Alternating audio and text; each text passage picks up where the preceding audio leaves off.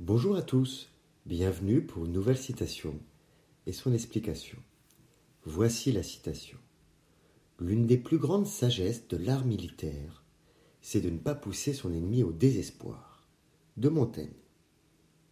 Cette citation du philosophe humaniste du XVIe siècle est tirée des essais. Elle marque une nouvelle fois l'intelligence de Montaigne.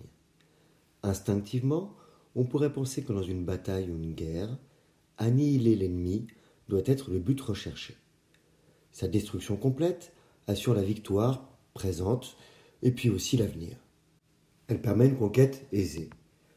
Cependant, il est rare d'y parvenir, il est difficile aussi. Une guerre a rarement le but aussi de tout raser, de tuer tout le monde. Elle possède un but, celui de s'emparer de richesses, d'augmenter sa population, son territoire alors l'annihilation n'est pas la solution.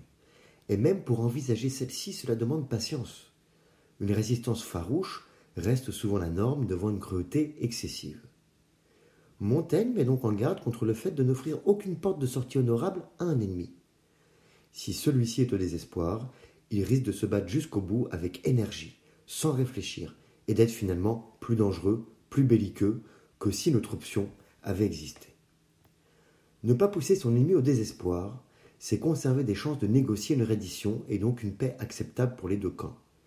C'est même pour le vainqueur diminuer le poids de la guerre, c'est sécuriser l'avenir.